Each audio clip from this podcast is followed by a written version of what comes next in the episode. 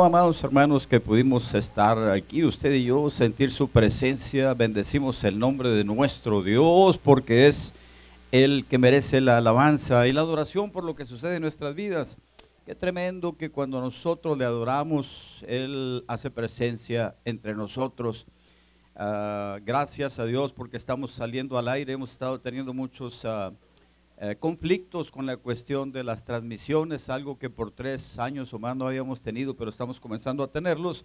Pero este, no es nada más de nosotros, es de muchas iglesias que están saliendo al aire y entonces sabemos que esto es algo que se tiene que ir ah, tomando control de ello y lo están haciendo bien los jóvenes ahí en la cabina de los controles. Eh, así que saludamos a las personas que nos ven a través de internet porque verdaderamente es un milagro que estamos llegando a sus casas y lo seguimos comprobando cada día. Y qué bueno que usted está aquí en esta mañana, qué bueno que vino para escuchar la palabra del Señor.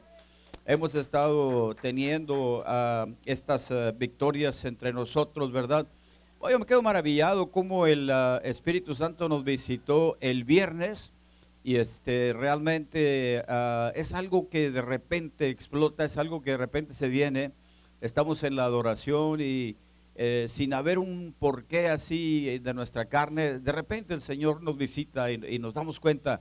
Y entonces eh, esto es tremendo porque cuando viene esto, comienzan a pasar las cosas, se comienza la gente a llorar y yo, yo la primera vez que fui a, la, a la iglesia cristiana, me sorprendía cómo en un momento todos comenzaban a llorar, unos por acá y otros por allá, sin estarse poniendo de acuerdo ni relacionancia. ¿Qué pasó?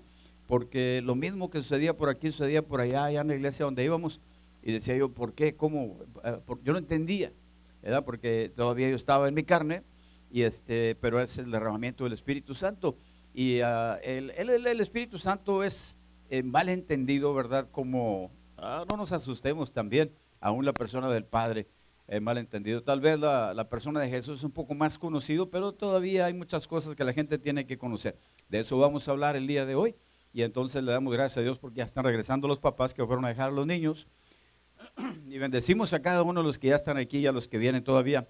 Y en este momento, ¿qué le parece si nos unimos para leer la palabra del Señor para nosotros? Necesitamos la guía. Realmente usted necesita su guía porque ah, hemos estado viendo estos estudios, son temáticos, no son ah, expositivos o, o textuales. Textuales es cuando toma un texto, dos o tres eh, eh, y, expositivo pues es cuando toma una página de la Biblia o media página o diez versículos, pero en esta ocasión estamos tomando uno de por aquí, uno de por allá, es más bien alrededor de un tema y no de, y no de un texto.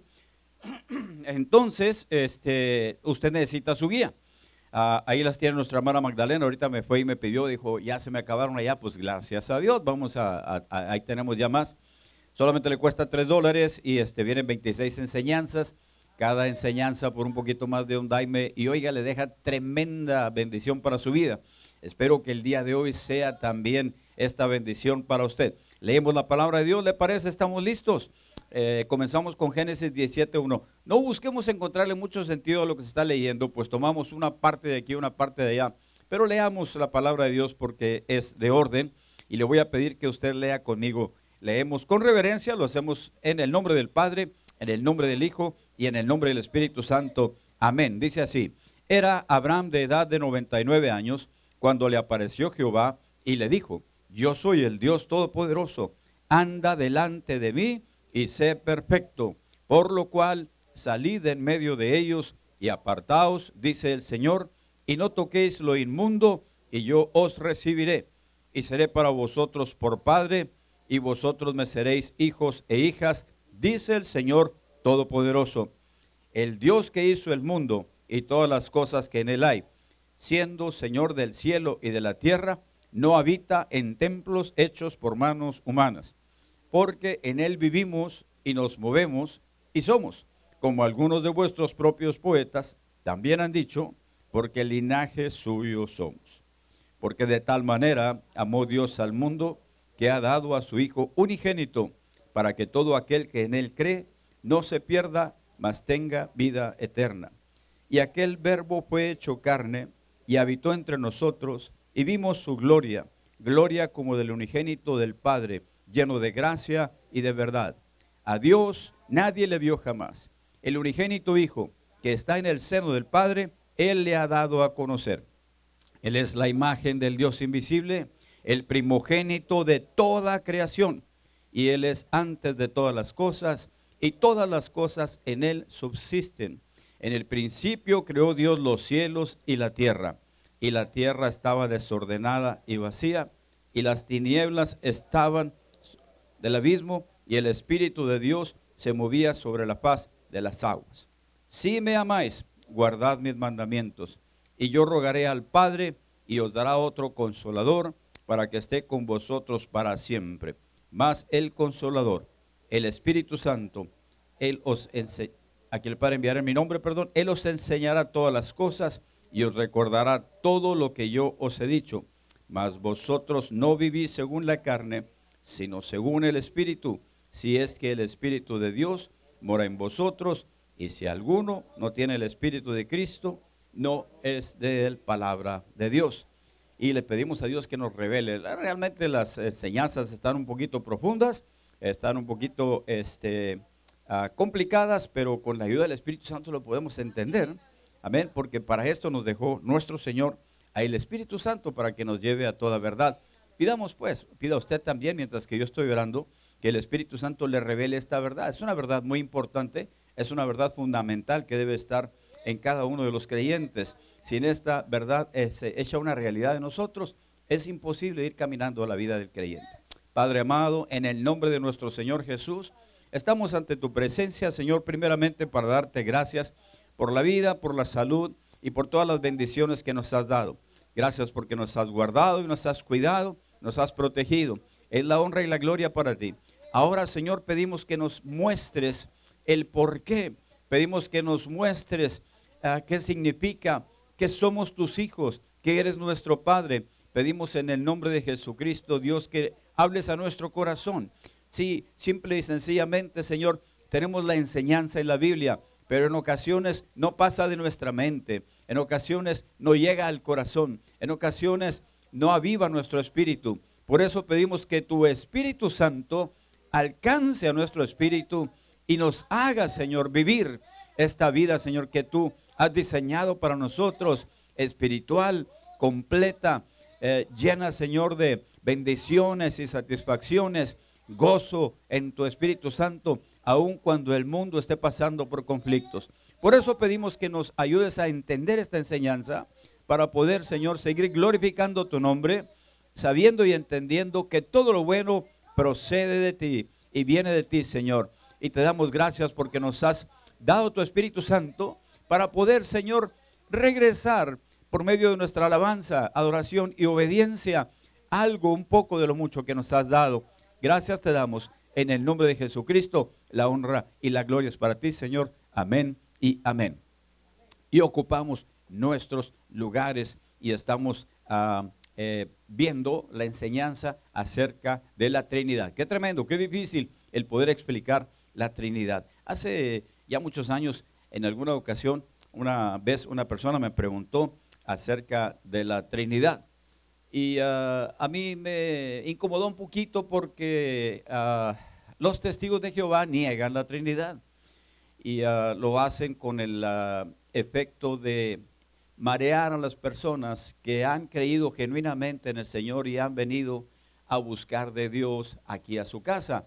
Pero como son puntos eh, difíciles, grises, no sé cómo llamarlos, en los cuales eh, no podemos nosotros decir que los entendemos, ni, podemos decir que los comprendemos.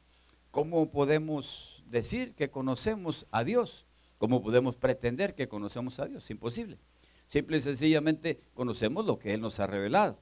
Simple y sencillamente conocemos lo que Él nos ha dejado saber. Lo que es importante, sin conocer a Dios en toda su totalidad, lo cual no vamos a poder lograrlo, le adoramos, eh, creemos en Él. Ahora, eh, de la misma manera, el, concepto de la Trinidad, porque Él es Dios, soberano, eh, diferente que nosotros, Él está en el cielo, nosotros en la tierra, Él es eterno, nosotros somos mortales, Ahora, eh, simple y sencillamente por esta razón, imposible entender el concepto de la Trinidad. Y lo aceptamos porque su palabra lo dice. Recuerda cuando estamos viendo la semana pasada que en su palabra está la revelación, la comunicación que Dios quería tener con nosotros. Y entonces tenemos la revelación, la, palabra de Dios para nosotros, y ahí nos deja claramente ver acerca de la Trinidad. Ah, aunque está un poquito más clara en el Nuevo Testamento, si usted escudriña bien las escrituras, ya en el Antiguo Testamento se habla del Dios y Padre y se habla también de el Mesías o el Hijo y se habla también de el Espíritu Santo, agente de la creación y el que va eh, acompañando al pueblo de Dios. Entonces, en estas ah, ah, ah, tres personas es que nosotros basamos nuestra fe. Es un solo Dios y no nos equivoquemos. De hecho, el primer mandamiento es que hay un solo Dios, ¿verdad?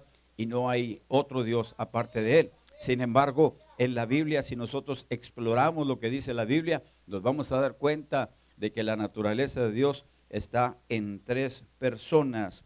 Para poder entender mejor esta naturaleza, tenemos que explorar la Biblia, tenemos que leer la Biblia, porque es lo que Dios nos ha hablado, es lo que Dios nos ha revelado, es lo que, es lo que Dios quiere que usted y yo entendamos. Y entonces, para poder conocer mejor su personalidad y su existencia, tenemos que ir a la Biblia y tenemos que ver ahí este, los atributos de Dios Padre, eh, de Dios Hijo y de Dios Espíritu Santo. Son específicos para cada uno, son diferentes, pero en realidad están íntimamente relacionados. Están eh, de tal manera que no se podría este, existir el uno sin el otro. O sea, es un solo Dios, pero en tres personas. Ahora, no pretendo hacer lo que entienda, no lo voy a poder hacer que entienda. Eh, eh, algunas personas me han dicho, nada más explíqueme eso de la Trinidad porque no lo entiendo. No, no se puede entender. Eh, simple y sencillamente se tiene que recibir, se tiene que creer, porque la palabra de Dios nos enseña claramente a el Padre, a el Hijo y a el Espíritu Santo.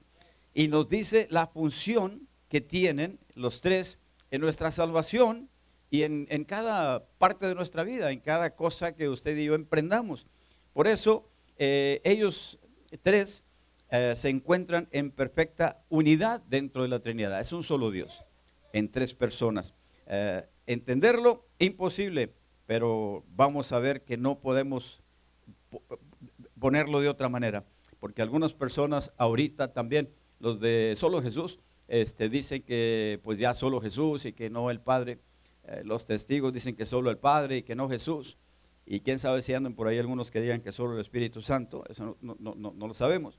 Pero eh, usted y yo necesitamos, este, vivimos por fe y recibimos de Él todo por la fe. Y simple y sencillamente lo que usted y yo necesitamos para la vida viene eh, de nuestro Padre amado. Así que el hecho de que tenemos la Biblia nos prueba, como veíamos la semana pasada, que Dios nos ha hablado. Si usted recuerda la enseñanza, el hecho de que tenemos la Biblia escrita nos, eh, prueba de que, de que Dios nos ha hablado. Yo le he dicho en otras ocasiones, si usted abre su Biblia y se va al primer capítulo y al primer versículo, y dice, en el principio creó Dios los cielos y la tierra. Y le he preguntado, ¿cree usted a esta verdad? Porque si no cree a esta verdad, no tiene caso que siga leyendo todo lo demás hay que creerlo. No lo podemos entender. Y algunos podrán decir, ¿y de dónde sacó Dios la materia prima para hacer lo que hizo? Y bueno, ese es nuestro Dios. De la nada hizo todo, lo que nosotros vemos. Y entonces, simple y sencillamente, cuando eh, nosotros vemos esta revelación, ahí comienza el desafío para nuestra mente humana, ahí comienza el, el, eh, aplicar nuestra fe, el usar nuestra fe, el creer en este Dios maravilloso que nos ha creado. Algunas personas dicen que no es así, algunas personas dicen que venimos del chango. Y pues sí es cierto que algunos de nosotros estamos feitos, pero no para tanto como para venir del chango. Mi hija, una de mis hijas llegó en una ocasión y me dijo, papá, es que en la escuela dicen que, que los changos se hicieron hombres. Y yo te pregunto a ti, ¿y por qué algunos changos no se hicieron hombres y quedaron changos? Pues no, pues vas a ver. la palabra de Dios no dice eso. La palabra de Dios nos dice y nos dice claramente que fuimos creados por Dios. No lo podemos entender, pero lo podemos recibir. Porque en realidad, este, como, dice, como le dice Dios a Job, ¿dónde estabas tú cuando yo creaba el mundo? ¿Quién me enseñó? ¿Quién me instruyó? Y entonces podemos eh, entender que ese es nuestro Dios, ¿verdad? Creador. Este Dios hermoso, este Dios poderoso, este Dios que hizo los cielos y la tierra, decide revelarse individualmente a cada persona. Y comienza revelándose a un hombre llamado Abraham. Y esto lo podemos ver eh, en, nuestro primer libro de la Biblia, que es el Génesis, en el capítulo 17. Y es el primer versículo inclusive de, de nuestra lectura. Y dice, era Abraham de edad de 99 años cuando le apareció Jehová y le dijo, yo soy el Dios Todopoderoso, anda delante de mí y sé perfecto. Para los que pensamos que ya la vida nos dejó atrás cuando ya pasamos de los 50 o de los 60, tenemos que ver que Dios eh, habló a un hombre eh, llamado Abraham eh, de 99 años y le hace una promesa maravillosa, la promesa más grande. Dios decidió a través de Abraham bendecir a toda la humanidad. Pero era necesario que aquel hombre le creyera a Dios. Si aquel hombre no le hubiera creído a Dios, podríamos decir Tal vez que usted y yo no estuviéramos aquí y que nuestra vida sería eh, poco más o menos como la de los animalitos o de los salvajes que habitaban anteriormente, que hay algunas tribus por ahí todavía o que hay algunos por acá eh, todavía, eh, como los talibanes, que si las mujeres no le agradan al hombre las llevan a un estadio de fútbol y las ejecutan públicamente, simple y sencillamente porque es su decisión y no hay allá quien, ¿verdad? Este, no hay leyes ni nada. Eh, muchas de las leyes que nosotros tenemos vienen porque nuestros padres, los fundadores de los Estados Unidos, basados en la Biblia, promulgaron las leyes que ahora nos protegen. Sin embargo, ahora se está tratando de sacar la Biblia y ese es un error. Como le decía yo la semana pasada, cuando la Biblia se acerca a cada civilización, cuando la Biblia se traduce a un cierto idioma que pudiera ser el español y, llega hasta donde estamos nosotros, las cosas cambian para aquella nación. Pero cuando la Biblia no estaba en aquel lugar, eh, pues, creían en Dios, eh, creían que era el sol, creían que era la luna y creían que lo aplacaban si sacrificaban a sus hijos o a las doncellas. Era eh, un Dios que los tenía aterrorizados y este, era una creencia bárbara.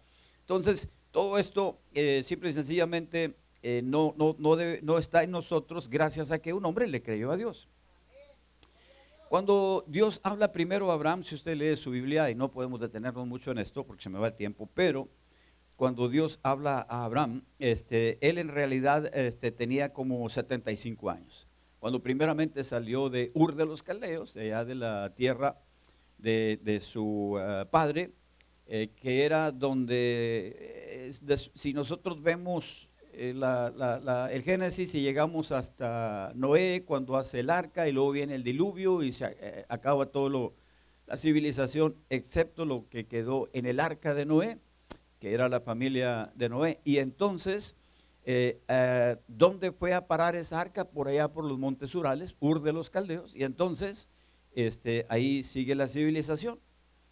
Eh, hasta que comenzaron a hacer una torre para llegar a Dios, ese es el esfuerzo humano, eh, sin la revelación de Dios, el, ser humano quiere llegar a conocer a Dios, y entonces aquella torre se cayó. Mi suegro decía, le recordamos, él ya está en la presencia del Señor, pero decía que por qué se había caído la torre de Babel, y nos decía una broma, nos decía, es que era de Babel, era de papel, decía, era de Babel, por eso se cayó la torre, y lo recordamos siempre a mi suegro con mucho cariño, pero cuando aquella torre de Babel se cae, este, después eh, se confunden las lenguas y de ahí viene Abraham. Había una tremenda idolatría. Eh, su padre, se dice la tradición, que cuidaba ídolos, sin embargo, él en, un momento piensa, no puede ser nuestro Dios, este ídolo, este mono, este, esta estatua, esto que está aquí, no puede ser. Y un día lo eh, consume la, la ira y dice que agarró una vara, una rama de árbol, lo que sea, y comenzó a destrozar las imágenes. Esto lo dice la tradición, no está en la Biblia. Sin embargo, y que cuando llegó su papá, este, dice, ah, le reclama y le dice, ¿qué pasó aquí, Abraham? Y que le dice, el Dios más grande este, se enojó con todos los demás y los destrozó a todos, nomás le dejó la escultura más grande. Y le dice Abraham, tú sabes que eso no puede ser, dime qué pasó aquí, papá. Si ellos no pueden hacer nada, si es el más grande, que es el más poderoso supuestamente, no puede hacer nada, ¿por qué los adoramos? ¿Por qué tenemos, para, qué tenemos ese monito en la casa? ¿Para qué tenemos, verdad? Si, si, si, si tu Dios necesitas que ponerle una veladora para que tenga luz, ¿para qué lo tienes? Si nuestro Dios es luz y nos ilumina a nosotros, hay que entender las cosas. Amén.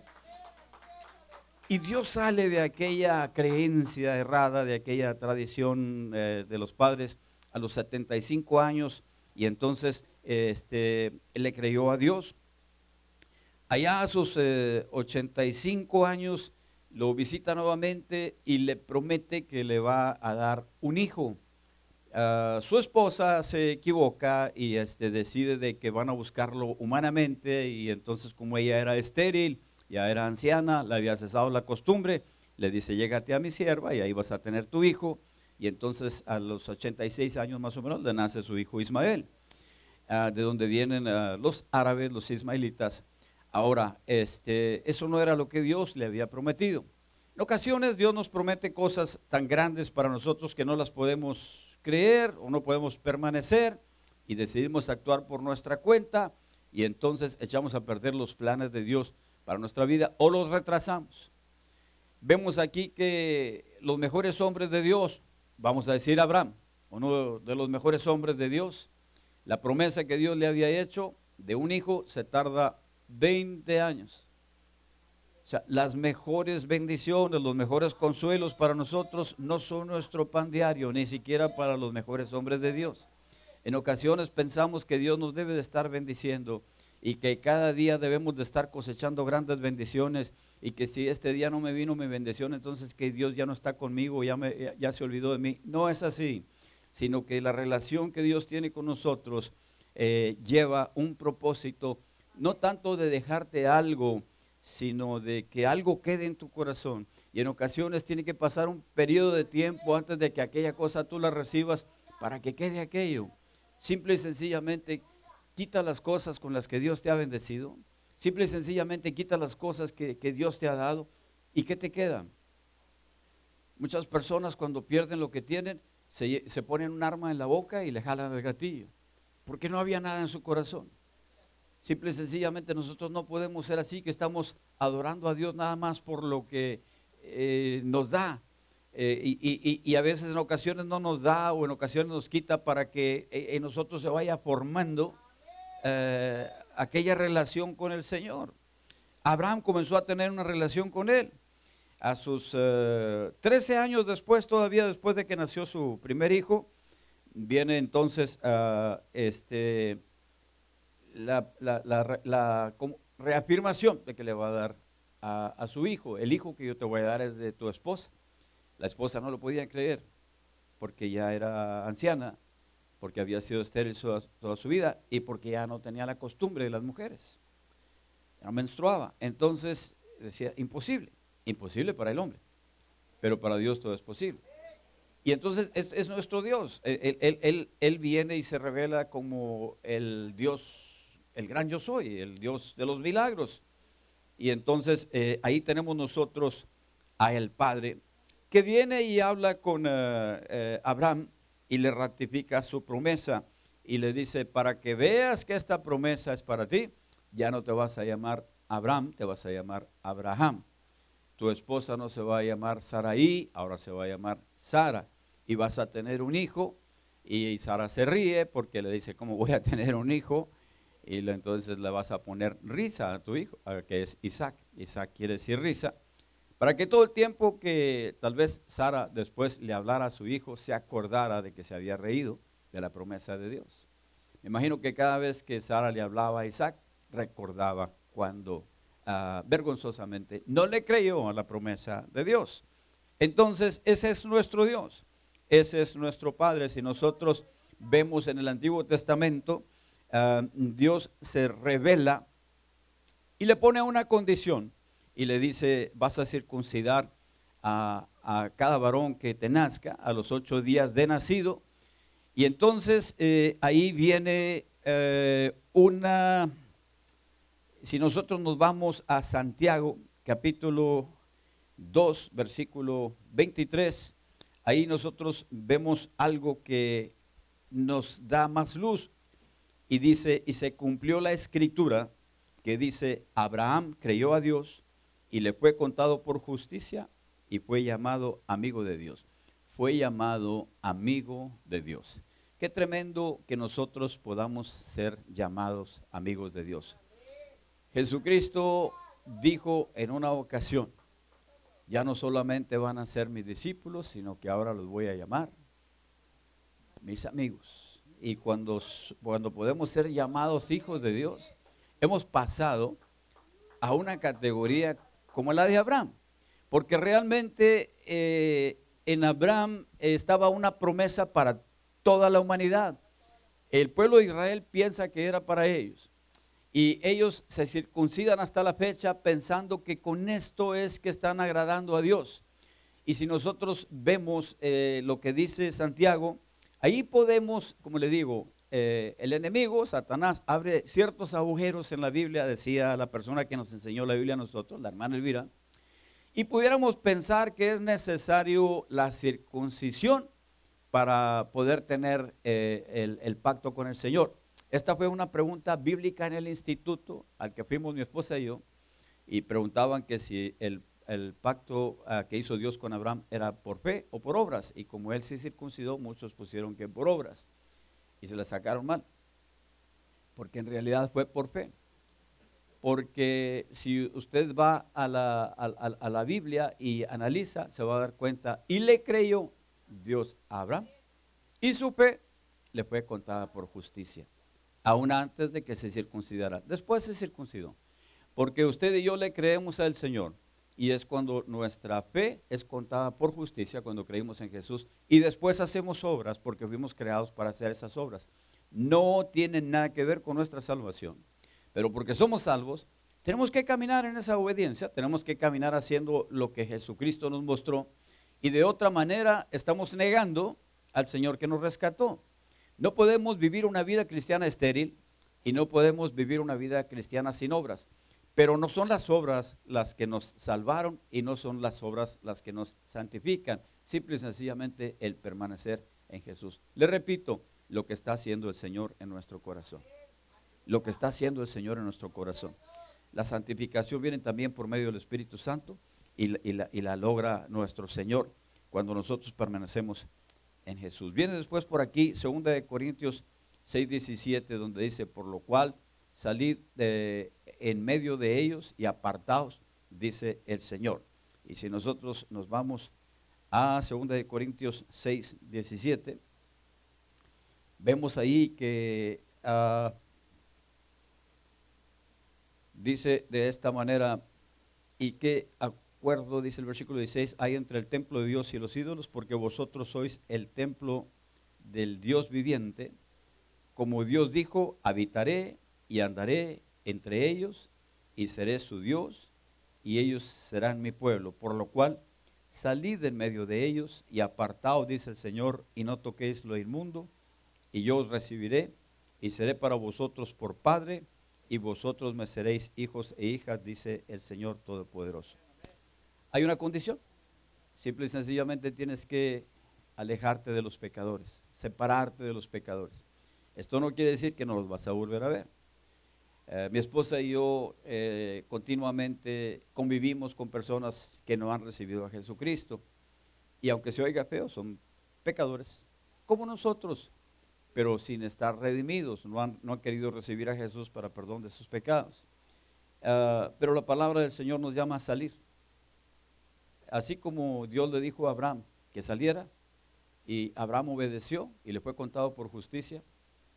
Lot se equivocó, su sobrino y fue a Sodoma porque había más riqueza, porque había más luces, porque había más ruido. Y entonces eh, Dios manda ángeles que le dicen también tienes que salir de Sodoma. No sé cuál sea tu condición, si no has recibido a Jesús o si ya recibiste a Jesús, pero piensas que te has equivocado y te has vuelto a, a donde habías salido, a donde no deberías de haber ido. Simple y sencillamente Dios te llama y te dice, tienes que salir de ahí, no te puedes quedar ahí. Si quieres seguir siendo mi hijo, si quieres seguir siendo mi hija, tienes que salir de ahí. Esa es una condición que Dios nos hace y en la cual usted y yo y todos nos movemos. Perfectos no somos y nunca vamos a ser, pero obedecemos al Señor. Y en esa obediencia este, es donde se demuestra eh, nuestra justificación. Eh, somos eh, simple y sencillamente, dejamos la relación con los pecadores, dejamos el pecado, pero tenemos que acercarnos a Dios. Si no nos acercamos a Dios, ¿de qué sirve que dejemos los pecados? Va a ser solo cuestión de tiempo. En el capítulo 7 sigue así que, amados, puesto que tenemos tales promesas, limpiémonos de toda contaminación de carne y de espíritu, perfeccionando la santidad en el temor de Dios. Perfeccionando la santidad o el apartarnos en el temor de Dios. No podemos solamente cortar la relación con los pecadores, tenemos que tener una relación con el Señor. Y la relación con Dios no se puede tener de otra manera más que viniendo a su casa. Algunas personas tal vez ponen en menos o en poca estima la comunión, pero cuando dejamos de congregarnos sucede como hemos dicho en muchas ocasiones, como cuando hacemos una lumbre y están los leños ardiendo, saca uno de los leños y ponlo a un lado y ¿qué sucede? Se apaga cuando no hay por lo menos dos o tres. Y eso es lo que pasa cuando nosotros. Por eso Jesús dijo, donde dos o tres estén, ahí estoy yo, dice el Señor. Y cuando no tomamos en cuenta este pasaje de la Escritura y creemos que nosotros podemos tener una relación eh, como individuos solos nosotros con Dios, viene el momento en el cual se apaga. Recuerde lo que vimos la semana pasada, la profecía nunca ha sido de interpretación privada. No podemos pretender que nosotros vamos a poder conocer toda la verdad separados de todos los demás y nosotros solos. No es así. El Espíritu Santo trabaja en la comunión. ¿Por qué? No lo sé. Pero el Espíritu Santo me ha enseñado que si yo no estoy dependiendo de ustedes, no soy nada. Y debo de enseñarles a ustedes que si ustedes no dependen de, todos los demás, no somos nada. Nos salimos y nos vamos a pagar, nos vamos a volver a caer. Y simple y sencillamente, eh, usted y yo vivimos en una sociedad cristiana. Tú le dices a una persona, tú que eres, todos te van a decir que son cristianos. En una ocasión mi papá se molestó mucho cuando este, no sé quién fue de la, de, la, iglesia donde nosotros íbamos anteriormente, el templo del tabernáculo de Nuevo le dijo que nosotros éramos cristianos y que ellos no. Mi papá cuando caía en el hospital o cuando llegaba a estar en el hospital, le preguntaban que cuál era su religión y él decía que era católico, pero jamás fue a una iglesia católica, simple y sencillamente porque lo bautizaron en la católica. Y entonces, este... Uh, cuando le decía, alguien le dijo que éramos cristianos y que ellos no, se molestó mucho, dijo, pero ¿cómo, cómo, cómo dices eso? Entonces, ¿qué soy? ¿Soy animal o qué soy? Porque para la gente de más antes, decir, ahí va un cristiano, así decía la gente, ¿verdad? Y es como, ahí va un hombre, ¿verdad? Ahí va un cristiano, vino un cristiano aquí, así decían. Entonces, ¿cómo me dices que no soy cristiano? La gente entiende, eh, simple y sencillamente, vivimos en una sociedad que somos cristianos aunque no entienden lo que significa ser cristianos, aunque no conocen a Cristo. Simple y sencillamente dicen, somos cristianos. Y esto pasa en muchas ocasiones. Si nosotros vemos este, allá en Hechos 17, 24, y usted lo tiene eh, en, su, en su Biblia, Hechos 17, 24, ah, el capítulo 17 de los Hechos nos relata la vida de Pablo cuando andaba predicando. Primero fue a Tesalónica y ahí le fue mal. Eh, por poco lo matan, lo tuvieron que sacar escondidos y se, fue para, se fueron para Berea, en donde dice que eran un poco más nobles y, este, y ahí predicaron. Y después de ahí se fueron a Atenas. A Atenas eh, eh, estaba eh, un lugar que era la, colina de Marte y ahí estaba el aerópago. El aerópago era como un teatro, un anfiteatro, que este, realmente quiere decir la colina de Marte. Aerópago lo que quiere decir es la colina de Marte. Y en ese lugar, este, cuando estaba Pablo esperando ahí en Atenas, dice que su espíritu se enardecía viendo la ciudad entregada a la idolatría. Entonces discutía en la sinagoga con los judíos y piadosos y en la plaza cada día. Entonces, este, ah, cuando oían esto, los que estaban ahí, los filósofos y los epicúreos, decían, ¿qué será todo este palabrerío que trae este hombre? Y esto le abre a Pablo la eh, puerta para predicar a Dios. Les repito, este, eran los griegos, este, eran muy religiosos. Nada más estaban buscando a ver qué Dios nuevo había para adorarlo, para aplacarlo. Sin embargo, este, había en sus letreros al Dios eh, no conocido, pero había al Dios del sol, al Dios de la luna, al Dios Marte, al Dios este, al Dios el otro. Y tenían ahí alrededor de muchos dioses, pero había un letrero que decía al Dios no conocido. Y la, tradición, la, historia nos dice que hubo eh, una peste o una plaga ahí en aquel lugar. Y entonces comenzaron a sacrificar a sus dioses y eh, no daba resultado, este, seguían muriendo las personas y aquello era tremendo. Y entonces llega un momento en el cual uno de los sabios o filósofos de ellos dice, lo que pasa es que no hemos encontrado al Dios este, que, que nos ayude, pero vamos a hacer esto. Llevaron una manada de ovejas y las, las soltaron de ahí de la colina de Marte y dijeron, vamos a ver para dónde se vayan.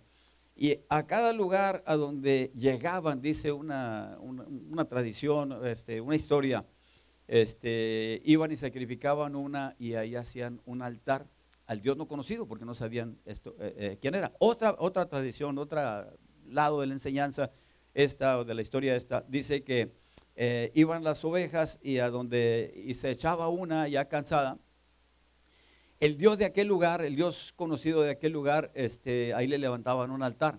Y si no había un Dios conocido ahí, levantaban un, altar al Dios no conocido.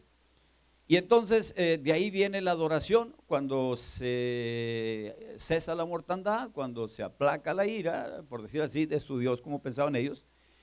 En realidad Dios tuvo misericordia, pero ellos no lo entendían.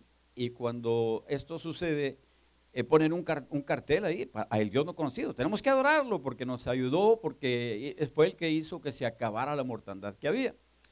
Y cuando llegan, esto le abre la puerta a Pablo para decir, él dice, varones atenienses, observo que son ustedes muy religiosos. Por no decirles supersticiosos, porque hubiera sido este, una ofensa. Es lo mismo cuando nos acercamos a las personas que dicen que conocen a Dios, y, este, que son cristianos, pero en realidad no van a ninguna iglesia, o en muchas ocasiones es más una superstición lo que tienen, y su forma de adoración es este, por medio de lo que ellos pueden hacer. No es lo que Dios nos dice, Dios nos deja, Dios nos revela cómo, cómo adorarle, cómo, cómo, cómo servirle, y en ocasiones no lo entendemos. Jesucristo no vino a este mundo a traer el pan diario, material. Y esto lo tenemos que entender. Jesucristo vino a este mundo a traer la salvación, el perdón de nuestros pecados. Y en ocasiones podemos equivocarnos un poquito. Y cuando, como les decía yo, mi esposa estuvo llevando el mensaje a, una sobrina, ella, y este, a veces es difícil el, el entrar a un lugar y llevar el mensaje, porque en muchas ocasiones hemos sido rechazados. Y los que rechazan, bueno, pues este, ¿qué podemos hacer? Pero los que reciben, gloria a Dios. Pero es difícil. Ahora, en muchas ocasiones hay personas que no pueden llegar a esto. Yo conozco personas que me han dicho, es que yo no puedo hablarles a mis familiares, es que yo no puedo hablarles a... Simple y sencillamente muchas veces es porque no tienen testimonio, no se han guardado, no se han separado. O en muchas otras ocasiones se les hace más fácil, eh, van y le dan un pan a la persona. Y le digo yo, ¿verdad? Que en ocasiones andan las personas ahí pidiendo donde vamos y a veces no quiero darles. Y luego digo, bueno, si en un tiempo les daba cuando no tenía, ¿por qué no les voy a dar? Y les doy un dólar, pero me siento mal. Eh, me dice Ismael, no lo vio cómo andaba, no, trae todo el síntoma de que ya le falta la droga, está buscando nada más otro dólar y otro dólar para ir a comprar lo que compra, no sé qué compran y drogarse. Pero nosotros muchas veces es más fácil dar un pan. Y tenemos que tener cuidado de no caer en ese error. Porque se nos habla mucho acerca de que no podemos detenerle el pan al que tiene hambre. No, lo que tenemos que darle es la palabra. La palabra. Recordaba yo aquí, este, han llegado personas que cuando llegaron no tenían nada, no tenían casa, no tenían familia, no tenían dinero, no tenían trabajo y llegaron aquí a la iglesia y por supuesto les compartimos el pan, pero dimos la palabra. Y es cuando se te hace difícil en ocasiones decirles, mira, si quieres que Dios te bendiga, la palabra dice que tienes que comenzar a diezmar. Así me lo dijeron a mí. Y uno de ellos me creyó y comenzó a hacerlo de esta manera y ahora tiene casa, tiene carro, tiene familia, tiene hijo, tiene, tiene todo. ¿De qué le serviría que yo lo estuviera tiborrando de pan continuamente? Un pan, dos panes, tres panes, cuatro panes. Cómete más, engorda más, engorda más, engorda más. ¿De qué le serviría? Tienes que darles la palabra. Y tienen que eh, disipularlos, tienes que, ellos tienen que creer, porque tienen que valerse por sí mismos. Y esto es lo que los va a sacar de, de, sus, eh, de sus errores, de sus faltas. Esto es lo que los va a hacer prosperar hermano Maciel, yo me gozo con mi hermano Maciel cuando dice, pastor, yo le creía a Dios y, lo voy a decir mi hermano usted porque usted no lo dijo, dice que se encontró a un varón en algún lugar y lo saludó y le compartió un poquito eh, y, llegó a, decirle de la iglesia y que dice, ah, yo ya iba a ir a esa iglesia, pero me salí porque, porque pedían. Y eh, no sé qué, eh, algo le habían dicho de que trabaja o algo, de alguna manera. Y mi hermano dice, pues yo lo doy con tanto gusto, yo lo doy con tanto gozo. Y lo decía, no, pero es que, y dice, yo me fui para otra iglesia porque pedían. Y estás en esa iglesia. Dijo, no, ya me salí porque no me gustó esa iglesia, ando buscando otra iglesia.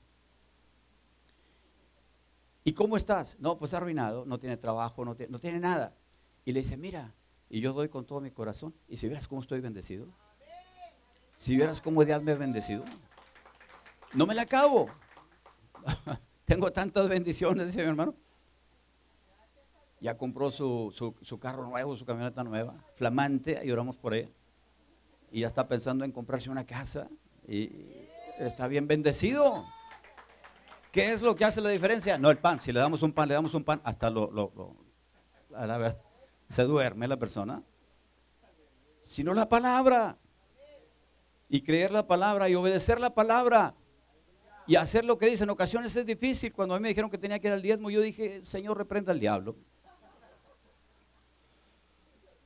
Sí lo dije. Y el primer dólar que di, lo di con dolor de parto. hasta que salió el dólar ahí. Ya el segundo hijo fue menos doloroso, ya dio uno de a cinco y todavía lo hacía con, con dolor, hasta que llegué a dar el diezmo. Y cuando comencé a dar el diezmo, lo hacía con tanto gozo porque ya podía dar el diezmo, pero con tanto gozo lo hacía. Y se vino una bendición tremenda en mi vida. Por eso predicamos a este Dios y predicamos de esta manera. Amén. Porque en ocasiones no se conoce, en ocasiones no se conoce eh, de, Dios y las personas te dicen que ya ellos ya lo conocen. Oh, tienes que hablarles. El, el apóstol Pablo, los misioneros dicen para hablarles a las personas de Dios, lo primero que tienes que hacer es llevarlos a la creación. En el principio creó Dios en los cielos y la tierra.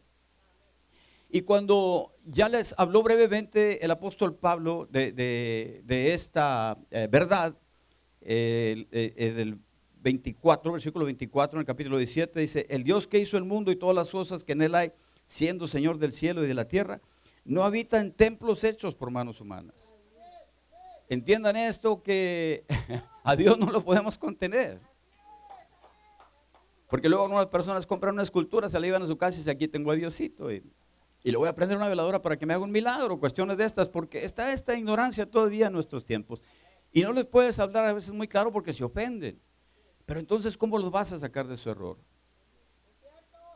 Entonces, ¿cómo se, cómo se va eh, Dios a, formar en su corazón si siguen en la idolatría? El, apóstol Pablo les dice, les quita esa, eh, les había dicho, yo sé que ustedes son muy religiosos porque pasando y mirando veo ahí que también hay un altar en el cual dice al Dios no conocido. Al que ustedes adoran sin conocerle es al que yo les voy a anunciar. el Dios que hizo el mundo y todas las cosas que en él hay. Así que siendo Señor del cielo y de la tierra, Él no habita en templos hechos de manos humanas, ni es honrado por manos de hombres, como si necesitase de algo, pues Él es quien da a todos vida y aliento y todas las cosas. Entiendan quién es Dios.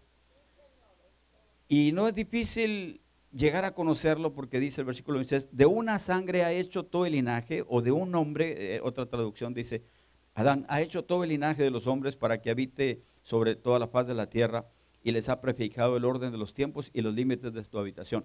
No es difícil llegar a conocer a Dios porque fuimos creados para conocer a Dios.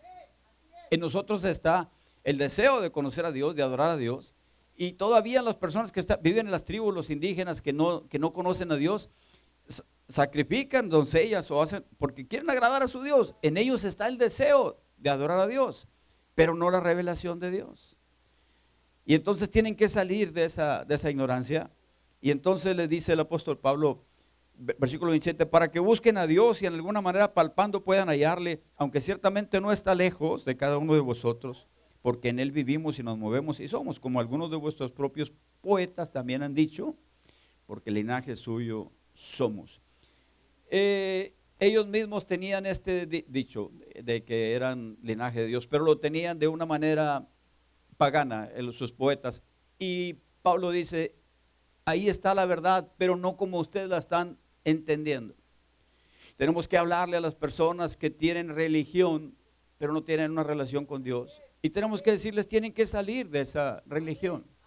Tienen que romper, tienen que romper con ese pecado, porque es el pecado más que Dios más aborrece, la idolatría y tienen que venir a conocer a Dios, al Dios de verdad. Y entender lo que Dios dice, cómo debemos de adorarle, cómo debemos de acercarnos a Él, qué es lo que pide Él de nosotros. Porque si no llegamos a eso, no se forma esta relación con nosotros, no hay nada para nosotros. Y, y les dice, pero Dios pasando, habiendo pasado, y se lo leo, y dice, siendo pues, dice, pero Dios habiendo pasado por alto los tiempos de esta ignorancia, ahora manda a todos los hombres en todo lugar que se arrepientan. Y, te pudieran decir, pero ¿por qué? Por cuanto ha establecido un día en el cual juzgará al mundo con justicia, por aquel varón a quien designó. O sea, a Jesús se le fue dado todo, todo juicio, él, él va a juzgar, él va a ser el juez de este mundo. Y entonces le dice, eh, necesitan que arrepentirse porque viene un día en que viene un juicio. Ha pasado su ignorancia, pero ha revelado la verdad para que se arrepientan y entiendan la verdad, porque viene un juicio. Ahora, si no se arrepienten, igual y se mueren en el juicio, perecen en el juicio y no van a poder culpar a Dios, porque eh, simple y sencillamente eh, Dios lo dice, mi pueblo perece por falta de conocimiento. Lo vimos la semana pasada. Y el hecho de que tú no conozcas a Dios no es culpa de Dios, porque tú tienes una Biblia en tu casa. Las personas que dicen que son eh, cristianos, que no son cristianos, no sé si alguno me esté viendo, tienen una Biblia también.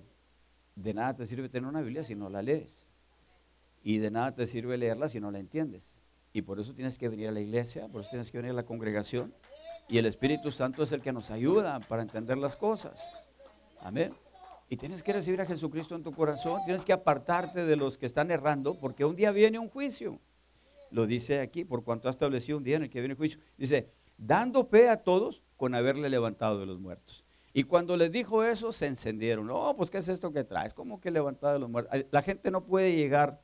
En ocasiones te creen mucho de lo que les dices, pero cuando les hablas de la resurrección de Jesús, como que ya no creen. Son cristianos, pero piensan que cuando se mueren se acaba todo.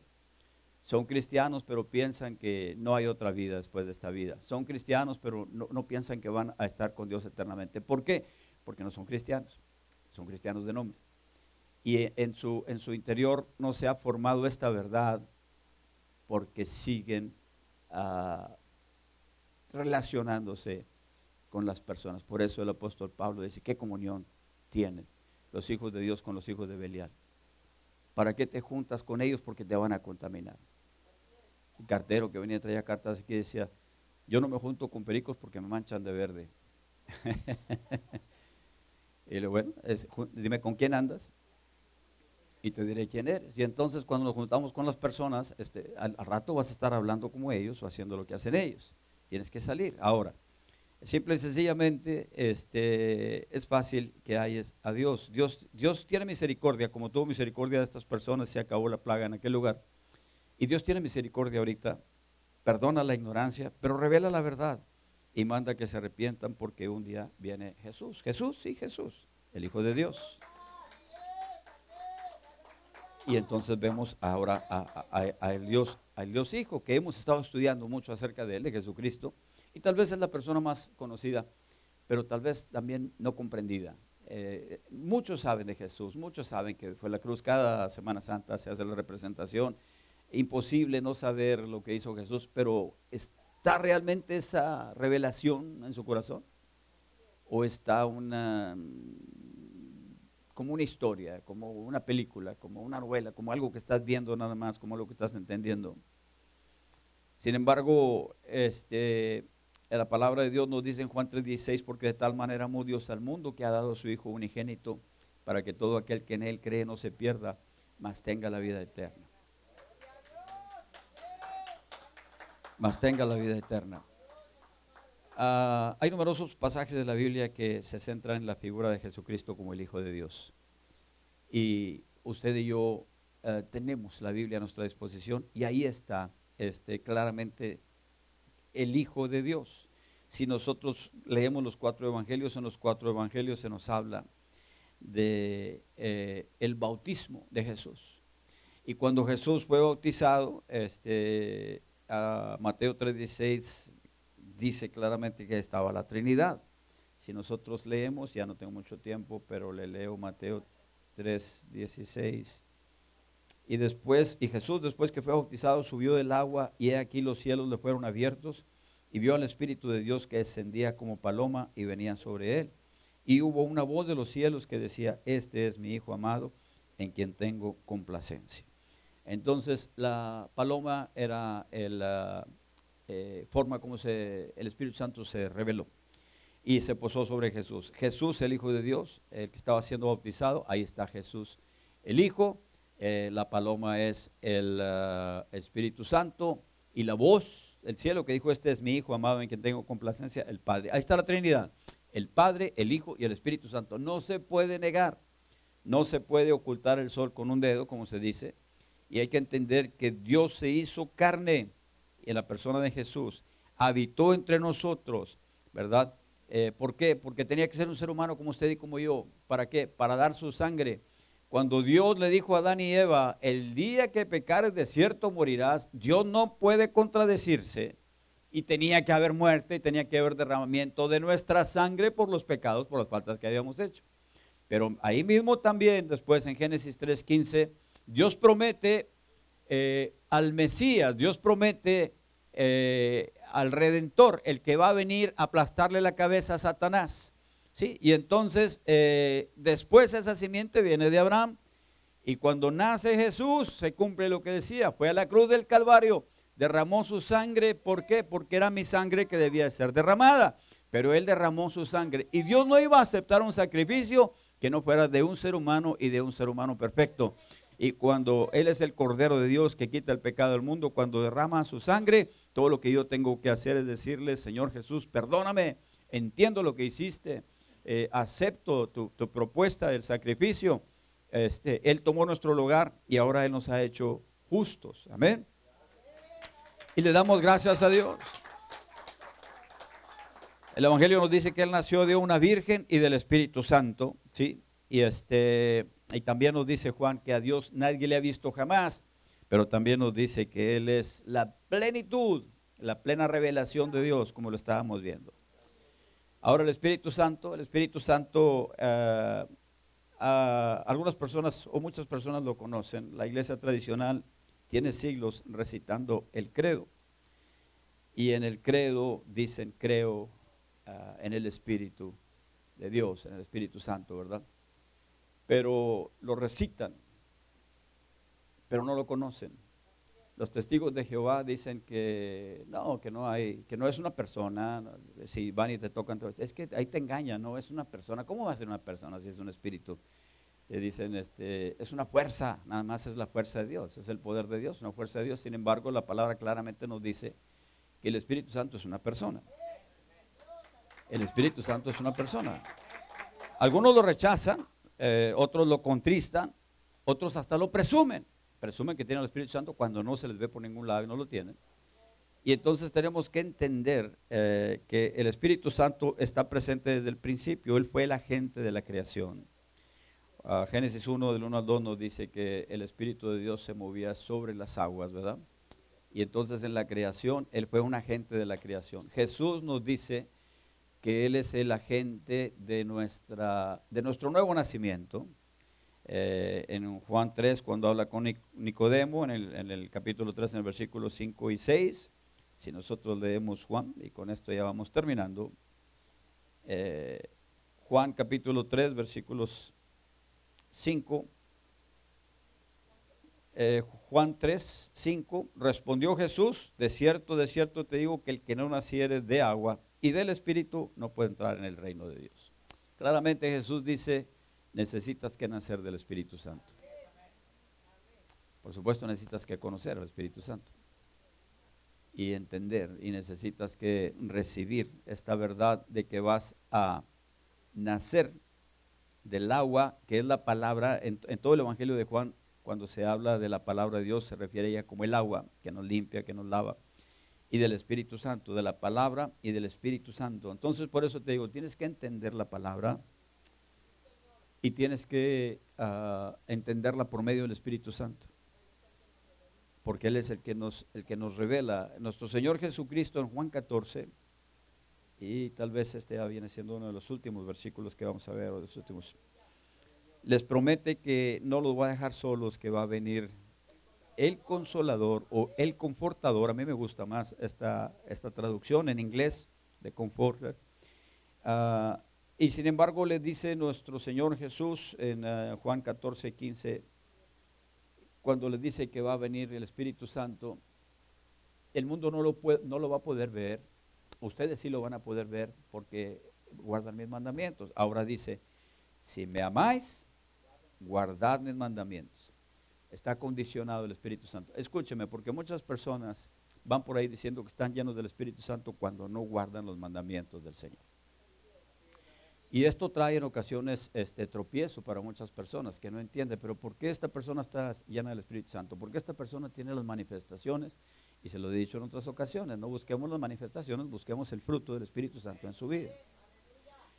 Y Jesús condicionó y dijo, si me aman, guarden mis mandamientos. Deja esas emociones femeninas y esas lágrimas pensando que con esto vas a ser lleno del Espíritu Santo y ve a la obediencia a Dios.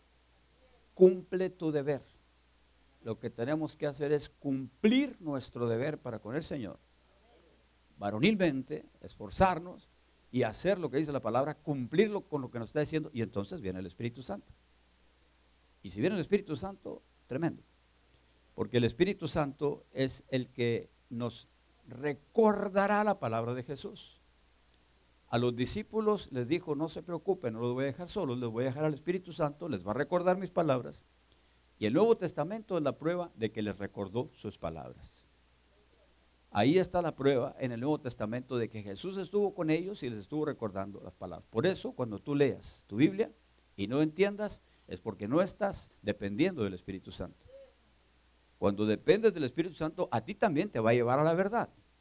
Él los va a llevar a toda verdad. Él los va a llevar a toda la justicia.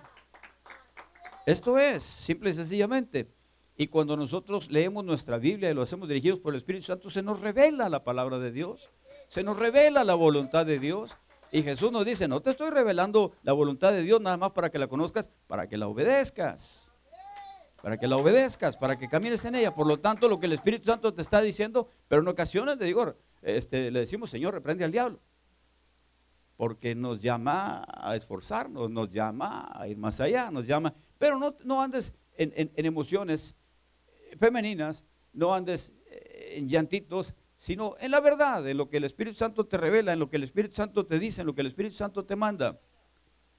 Y entonces vamos a ver que la nueva vida la podemos vivir simple y sencillamente si confiamos en Él. Así como Él ayudó a sus testigos a recordar, así podemos confiar en que Él nos va a ayudar a llegar a la verdad y nos va a convencer de la voluntad de Dios y nos va a evitar apartarnos de ella, porque en muchas ocasiones, si el Espíritu Santo no está eh, continuamente en nuestras vidas, fácilmente nos vamos a apartar de la palabra de Dios o vamos a comenzar a sacar nuestras propias eh, ideas. Pues yo digo que es así. Yo digo que es así. En lugar de darle la palabra a las personas que la necesitan, las vas a dar un pan y vas a decir, yo ya cumplí. Y no es cierto. Y tienes que entender qué es lo que tienes que hacer. Y les decíamos, el, el, uh, viernes que estábamos orando, el Espíritu Santo vino y vino con fuerza. Porque estábamos hablando de que se necesitaba un avivamiento. Y leímos el pasaje donde eh, el rey Ezequías ordenó la reforma y dijo, han dejado eh, mi casa vacía, han cerrado las puertas, se apagó la llama, ya no, ya no está ardiendo la llama y se acabó la adoración. Han dejado de orar, han dejado de creer, han dejado de cantarle a Dios, han dejado... ¿Y cómo estás esperando que todavía Dios está contigo? Y por lo tanto ordenó el rey que viniera, que se reviviera todo aquel proceso de adoración a Dios. Hermanos, no podemos nosotros dejar de adorar a Dios como lo adoramos. Lo hemos recibido de nuestros padres, lo hemos recibido de nuestros maestros y tenemos que mantener y defender esta forma de adoración y no permitir que el enemigo venga a tratar de apartarnos con, algo que tal vez sea más atractivo para nosotros o mucho más fácil. Simple y sencillamente, dale un pan a la persona y ya terminaste. No es cierto. Dale el pan a la persona, dale dos, dale tres, dale, dale toda la panadería. Pero no dejes de adorar a Dios. Porque Dios nos da aceite. ¿Para qué nos da aceite Dios? ¿Para qué nos da aceite Dios? Un predicador dice que Dios nos da aceite para que encendamos el faro, para que las embarcaciones que vienen lleguen a puerto seguro. Y él da esta ilustración, dice que se le dio aceite a uno y vino una señora, le dijo, es que necesito aceite porque voy a hacerle una fiesta a mi hijo y voy a hacer unos panes. Aquí está, es un buen, es un buen fin, aquí está el aceite. Y viene otro y dice, es que necesito que engrasar las ruedas de mi carro y necesito que ponerle aceite. En, en aquel tiempo se usaba el aceite para todo esto. Aquí está el aceite, sí. Y viene otro y le dice, es que necesito el aceite para otro propósito. Y le dice, sí, aquí está el aceite. Eran puros buenos propósitos. Tal vez para ungir, tal vez para medicina. Eran puros buenos propósitos. Y en ocasiones eh, tú te la, llevas y, te, se separan de lo que debes de hacer. En, ver las personas que te dicen que necesitan y vas dándoles de tu aceite. Dejas de venir a la iglesia y te vas con ellos a, la fiestecita. Dejas de dar tus diezmos aquí y se los das a tus familiares. Al rato ya no tienes un familiar en necesidad, tienes diez enfermos yo les he estado dando, ah, digo, tengo que darles a los que están en la calle, como en un tiempo lo hacía todo el que me pida. Pero se han multiplicado. Entre más les das, más están ahí. Y te piden y te piden. dale la palabra, no te la reciben. Dale la palabra, no te la reciben. Pero tenemos que luchar por darles esa palabra. Tenemos que entender, porque le damos aceite a todo el que nos está pidiendo y dejamos la casa de Dios sin alumbrar. Ya no nos alcanza para la adoración. Le damos el aceite a todo el que nos está pidiendo y el paro deja de arder porque no hay aceite. Y las embarcaciones, los que venían a Cristo, comienzan a encallar, comienzan a... Entendamos lo que es y para lo que nos ha llamado el Señor. Volvamos a encender la lámpara, volvamos a, reunirnos para adorar. Tenemos que estar en la casa del Señor. Dios quiere que usted y yo estemos aquí en su casa y que le estemos adorando. De aquí parte todo, de aquí viene todo. Y si descuidamos esta, esta congregación, si descuidamos esta, no podemos culpar a Dios de las cosas malas que estén pasando en nuestra vida.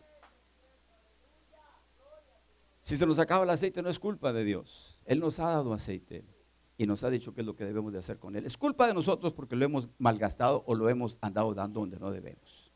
Amén. Y le damos gracias a Dios porque para poder vivir la vida eh, que Dios nos ha dado, la nueva vida, necesitamos de su Espíritu Santo. Sin su ayuda es imposible. Sin su ayuda es imposible. Un pastor decía en una ocasión, yo no sé por qué dicen eso, que es difícil. Para mí la vida cristiana es lo más fácil que hay. Y yo me quedé asombrado y dije, este tremendo tiene algo que nosotros no tenemos, pero ya no lo veo entre nosotros. Ya no lo veo entre nosotros. Él se confió, él pensaba que él lo podía hacer, él no, no pensó que necesitaba la ayuda del Espíritu Santo. Simple y sencillamente te digo, amado hermano, ¿has nacido de nuevo? Mi esposa ya nació de nuevo. ¿Has nacido de nuevo? Busca el bautismo del Espíritu Santo.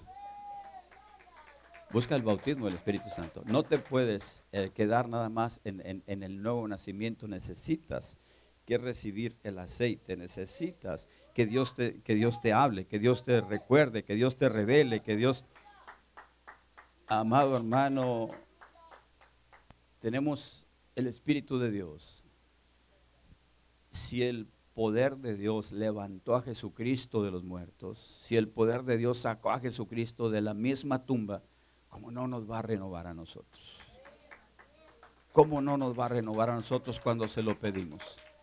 Pero tenemos que salir de nuestra ignorancia, tenemos que salir del, entendimiento propio, tenemos que salir de nuestras propias concepciones y tenemos que venir a la revelación plena de Dios que está en la, vida. ¿Está conmigo? Damos gracias a Dios. Aleluya. Gracias, Padre, por esta enseñanza. Nos ponemos de, pie, mi hermano. Les pido disculpas si me pasé un poquito, pero eh, le vas a ver más sabrosa la comida. mi esposa me dice, es que tú, qué bárbaro. A veces yo puedo darme la primera comida hasta las 3, 4, 5, 6 de la tarde. Si la doy a las 7 estoy bien contento. Y una vez que llevé a papá de viaje, no, yo no sabía lo que estaba pasando en el estómago de mi papá. En el mío, yo estaba tranquilo y de repente mi papá me llora así, ya párate, mi hijo, porque... Y compramos, y aparece mi hijito, y compramos unos tacos de, de cebrada allá en Monterrey. Dijo, uy, los mejores tacos de cebrada que me he comido en toda mi vida. Tremendo. Y luego uh, de regreso veníamos y al rato comemos a Ya veníamos por Sabinas y luego dice, ya, mijo. Y llegamos a un restaurante y papá era conocedor. Dijo, ¿tienen cabrito? Dijo, sí, tenemos cabrito guisado. Dame un plato de cabrito guisado. Y me decía mi papá, el mejor cabrito que me he comido en toda mi vida. Y vamos que mi papá comió cabrito. Era pastor, no de iglesia, sino de chivitas. Y los mejores cabritos a la cazuela y comió muchos cabritos. Y ese día dijo, el mejor cabrito que me he comido. Pero era el hambre. Por eso yo estoy trabajando para que ustedes tengan hambre. Y ahorita le vas a ver la comida muy sabrosa. Entonces dicen, amén. Aleluya. No, se ha levantado la ofrenda. Vamos pues a darle al Señor un poco de lo mucho que Dios nos ha dado. Y vamos a demostrarle que, creemos. Jesús dijo, si me hablan van a cumplir con los mandamientos que les estoy dando. Y usted revise la palabra del Señor si es ah, lícito lo que le estoy pidiendo o no es lícito la palabra del Señor nos habla. Padre, te doy gracias por esta ofrenda que ya se está depositando. Pido que la bendigas y pido que bendigas Salvador Alegre, porque lo están haciendo con gozo, con alegría. Lo están haciendo porque saben que es para tu casa. En el nombre de Jesucristo, Señor, te pido que abras las ventanas de los cielos y derrames bendiciones hasta que sobre y abunde, Padre, para la honra y gloria de tu santo nombre, Señor. Lo creemos, decimos amén. Aleluya. Entonamos esta alabanza. Bendito sea el Dios y Padre de nuestro Señor. Tu nombre, oh Dios, exaltaré, majestad cantaré, siempre te proclamaré, mi alabanza elevaré, porque digno, digno eres. A ti será honor y poder, digno, digno eres recibe adoración, Señor.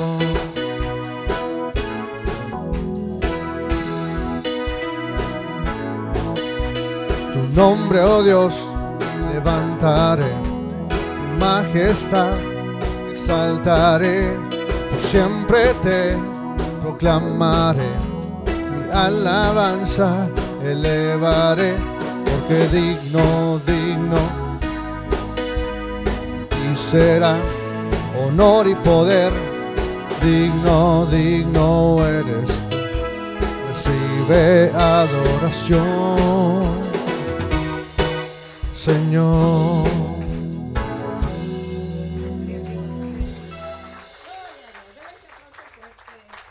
Adiós, aleluya, Él es digno de toda gloria. Bueno, pues vamos a despedirnos, mis hermanos. Vamos a orar para partir, para ir a comer, ¿no? Con el pastor usted.